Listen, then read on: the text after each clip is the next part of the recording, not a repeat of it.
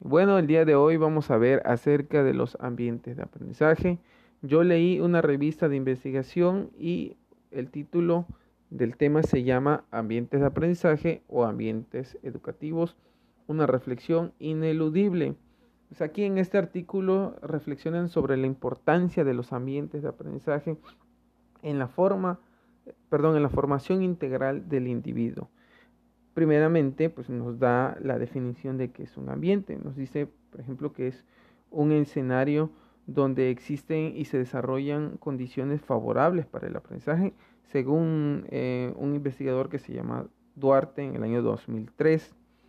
También nos dan opiniones de otro autor, por ejemplo de García en el 2014, que nos dicen que es un sistema integrado por un conjunto de elementos. Esos elementos interactúan entre sí y provoca una sistematización, ya sea, por ejemplo, de valores, de fenómenos, de procesos naturales y sociales que condicionan en un determinado tiempo y espacio histórico la vida y el desarrollo de organismos vivos. Eh, es muy importante promover un buen clima educativo, social, cultural, familiar, entre otros. Ayudaría indiscutiblemente a la configuración de un ambiente propicio para el aprendizaje. Bueno, eh, la otra definición que nos menciona ahí es ¿qué es el aprendizaje? Y bueno, eh, también hace muchas referencias de varios autores. Entre ellos puedo destacar a Piaget, que lo mencionan ahí, quien señala que el aprendizaje es un concepto de construcción interna que depende de una conducta que incide en el nivel de desarrollo del sujeto. Es decir, que se produce cuando el niño posee los mecanismos generales con los cuales puede asimilar la información contenida en dicho aprendizaje.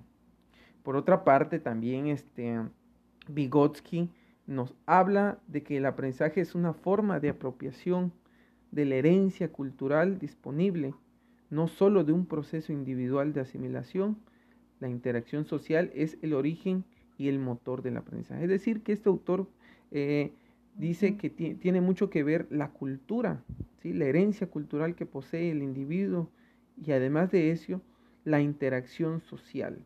Eso va a ser el origen, el motor, la causa por la que se va a originar el aprendizaje.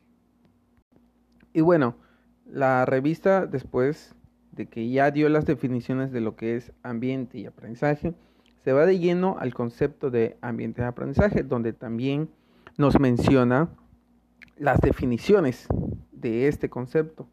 De ellas podemos destacar, por ejemplo, a la Secretaría de Educación de Bogotá, que en el 2012 dijo que los ambientes de aprendizaje son ámbitos escolares del desarrollo humano que lo potencian en las tres dimensiones, la socioafectiva, la cognitiva y la fisocreativa, perdón, físico-creativa. De igual manera, la maestra Bellanira nos compartió un video de ambientes de aprendizaje en donde también puedo sacar la definición de que eh, los ambientes de aprendizaje son un conjunto de espacios y condiciones físicas, sociales y pedagógicas en las que se desarrolla el estudiante en una situación de aprendizaje. Dentro de este video nos habla de que hay tres tipos de ambientes de aprendizaje de los cuales se encuentran los áulicos, que son pues, las aulas normales. el otro tipo de aprendizaje es el tipo real, los podemos encontrar en las áreas verdes, en los museos, en las bibliotecas, en los laboratorios, en las clínicas, en las granjas, en los zoológicos, huertos, etc. Y el otro tipo de ambiente de aprendizaje es el virtual, que se está poniendo de moda ahora con la pandemia. Es, esa se destaca porque se crea un aula virtual a través de una plataforma y con ayuda de las TICs. Ahora, los generadores de los ambientes de aprendizaje son dos, menciona el video. Primero eh, son las instituciones educativas o la institución educativa y el segundo que lo genera es el docente. el docente a través de sus actividades. Ahora, ¿qué elementos contienen los ambientes de aprendizaje? Primero es organización espacial. Aquí, por ejemplo, podemos destacar pues, que el orden, la limpieza, que se cuenta con el hogar, la iluminación, la ventilación. Y el otro es la disposición y asignación de materiales. ¿Con qué materiales contamos para trabajar y crear un buen ambiente de aprendizaje? Ahora, también nos habla de que en los ambientes de aprendizaje hay momentos. Existen cuatro momentos. El primero es el momento de información. El momento de información es un acercamiento a las fuentes de conocimiento, por ejemplo, en los libros, las enciclopedias, el internet, una tabla. El otro es el momento de interacción. En este momento dice que se fomentan las relaciones armónicas entre los involucrados, es decir, entre los alumnos o los que están eh, participando. Puede ser ahorita en, en esta pandemia, puede ser la relación que se establece entre eh, padre e hijo al realizar la actividad. El momento de producción es todo aquello que interviene para realizar un producto. Al momento que se está realizando el producto. Y el otro momento es el momento de socialización. Aquí se da un ambiente para propiciar las condiciones para que el alumno muestre sus evidencias y las pueda argumentar, pueda dar sus opiniones.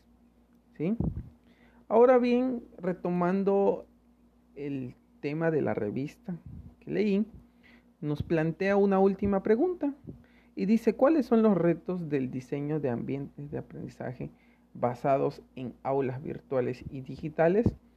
Pues aquí nos menciona que uno de los desafíos más importantes se refiere a la tarea docente, a lo que hacemos nosotros los docentes. ¿Por qué? Que somos responsables, hoy en día somos responsables de la alfabetización tecnológica de los estudiantes. Es decir, tenemos que darle las herramientas para que el estudiante se adentre a este nuevo conocimiento digital para que pueda utilizar las diversas plataformas. Entonces nosotros debemos generar eso, tratar de generarlo. El otro eh, el docente no puede evadir ese gran reto, ¿sí? El otro reto es que le surge a los maestros es el diseño de ambientes eh, o programas para poderlos incrustar en unos ambientes, o sea, o darle las herramientas necesarias. Entonces, ese es el gran reto que tenemos ahorita, como este, en, en este nuevo siglo, en esta nueva era, que tenemos todos los docentes. Creo que a todos los que estamos o los que llevamos pocos años de servicio se nos es un poco más fácil, pero aquí el reto es para los docentes que llevan ya bastantes años de servicio y cómo pueden adaptarse a esta nueva era digital